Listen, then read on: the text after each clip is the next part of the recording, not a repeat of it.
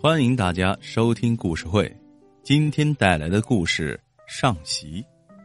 年庄大事小情，只要年有余参加的场合，一直是他做上席。年有余心中清楚，大家捧的是因为他的儿子。年鼎在局里当局长，而且有很好的口碑。可最近年有余却为儿子忧心忡忡。几天前，有一男一女两个陌生人在乡干部陪同下来找他了解情况。据乡干部介绍，这两位是市纪委工作人员。简单几句开场白后，对方问：“你平时抽什么烟啊？”年有余愣了一下，回答道：“我从来都不抽烟呐。”那你平时都喝什么样的酒呢？年有余从柜子里摸出一瓶地方产的双溪大曲。别的酒我喝不惯，一辈子都喝这个，度数高，能过瘾。这酒现在卖几十块钱一瓶了吧？没那么贵吧？十八块八一瓶。调查人员走后，年有余给年鼎打电话，年鼎让他别担心，说是纪委同志例行搞联勤家访。年有余对儿子半信半疑，但担心儿子出什么问题。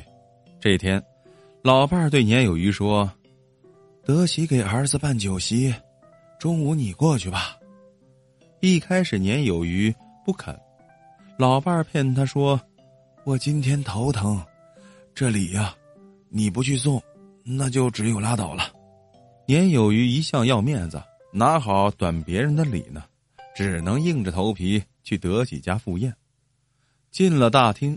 年有余本想在角落里随便找个饭桌坐下，却听到有人高声的呼唤，应声看去，村里的养鸭专业户汪德水正起身向他招手。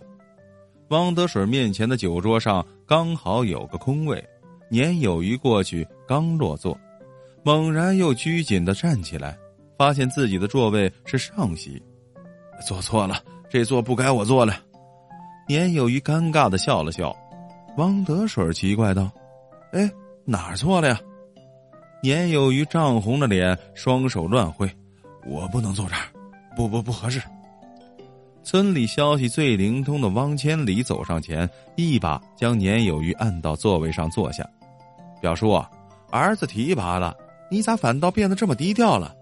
这上席就是你的。一干人纷纷追问：“千里，你刚才说啥？咱年局长升了？”得到肯定答复后，大家都转向年有余：“您老可嘴真紧呐！”看着众人向自己敬酒，年有余心头热乎乎的，但还是有些如坐针毡。散席后回到家，他满身酒气，第一件事就是给儿子打电话：“你个熊娃，我好多年没骂过你了。如果你在位上犯了错误，一辈子你都别回来见我。”